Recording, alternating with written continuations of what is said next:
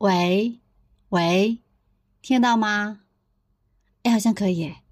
Hello，Hello，你好呀，我叫宋可以，这是我向宇宙发出的第十封声音交友信。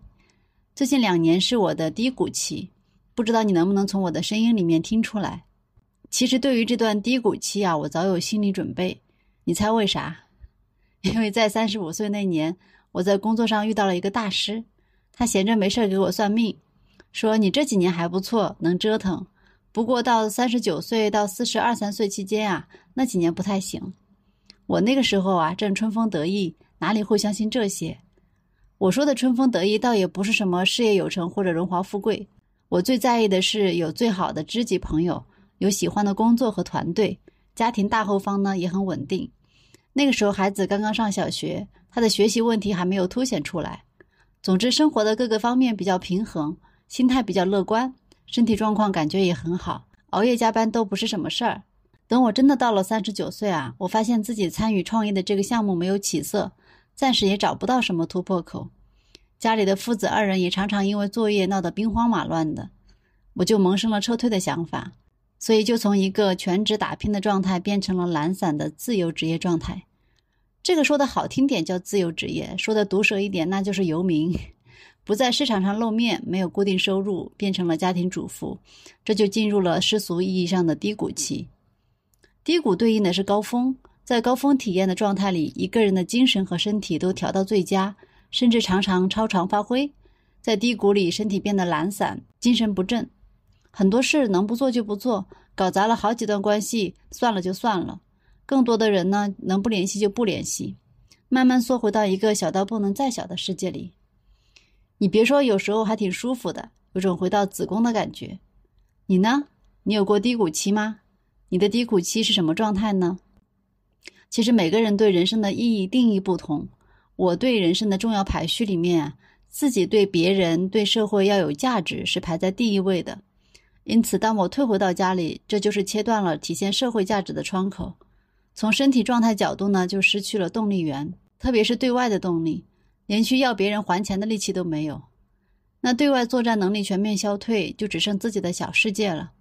于是我开始改造自己的窝，一平米一平米的看，哪里不顺眼就改哪里，改的差不多了，呼吸也就顺畅了。原来我一直在兼职做心理咨询，之前没有太多的机会去深度学习，现在呢有了大把的时间，可以沉浸进去，感受知识方法的妙处和局限，去听那一个个人的内心故事。丢掉大局观以后，在微观视角里，我也有了一小片独有的天地。原来我对美食和厨艺方面一直无感，开始长勺以后呢，从家常菜一个个练起，慢慢的竟也有心思去学一道新菜了。实在不行，以后给别人当阿姨吧。有时候还能这么想。你呢？你在低谷期对内对外有什么变化吗？有什么特别的体验吗？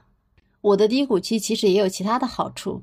在我儿子看来，这两年反而是他的高峰期，因为我从来没有像现在这样关注着他、辅助着他，相当于他平白无故多了一个全天候的家庭教师和保姆。最近我还给他当健身教练，天天给他制定锻炼计划，给他拍小视频，帮他建立起他自己的视频号，好让他拿去和同学朋友交流、吹牛逼。他希望我的低谷期能再久一点。啊，年轻人啊，还是单纯，等他到了青春期就不会这么想了。你呢？你的低谷期有其他人从中受益吗？关于如何度过低谷，我只是在自己摸索，也想要听听你的建议和想法。日子还长，我相信等到山花烂漫时，你会看到爬起来的我。那这期就这样，再见。